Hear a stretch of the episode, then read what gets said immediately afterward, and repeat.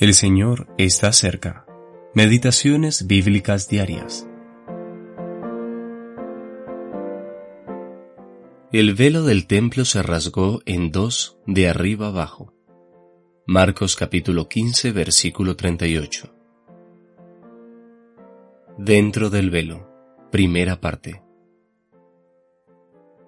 Cuando Jesús murió en la cruz, leemos que el velo del templo se rasgó en dos de arriba abajo. De esta forma, Dios mostró que ahora, gracias al sacrificio de Cristo, Él puede declarar abiertamente que toda barrera ha sido removida por completo para nuestra entrada en su presencia. Así, el camino nuevo y vivo se nos abrió a través del velo, esto es, de su carne. Hebreos capítulo 10 versículo 20.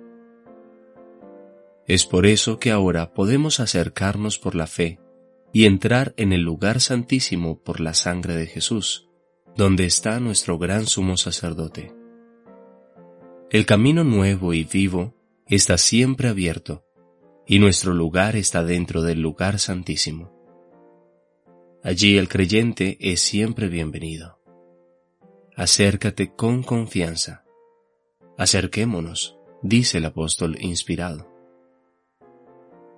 ¡Qué gracia! Qué precioso privilegio ser capaces de acercarnos en todo momento. Qué cercanía.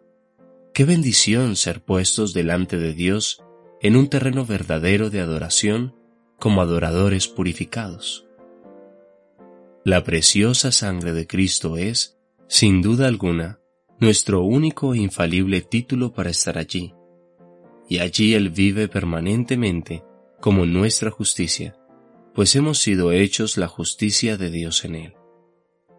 Qué paz y descanso nos da la obra consumada de Cristo, incluso en el lugar santísimo. Qué atracción sienten nuestras almas por la perfección y las actividades de nuestro gran sumo sacerdote y por la sangre derramada. Estas verdades son ciertamente mucho más superiores que la doctrina evangélica moderna la cual insiste en la necesidad de que estemos siempre a los pies de la cruz. Ciertamente que es una bendición, una gran bendición, el poder mirar hacia atrás y recordar todo el amor de Jesús en la cruz, así como sus dolores.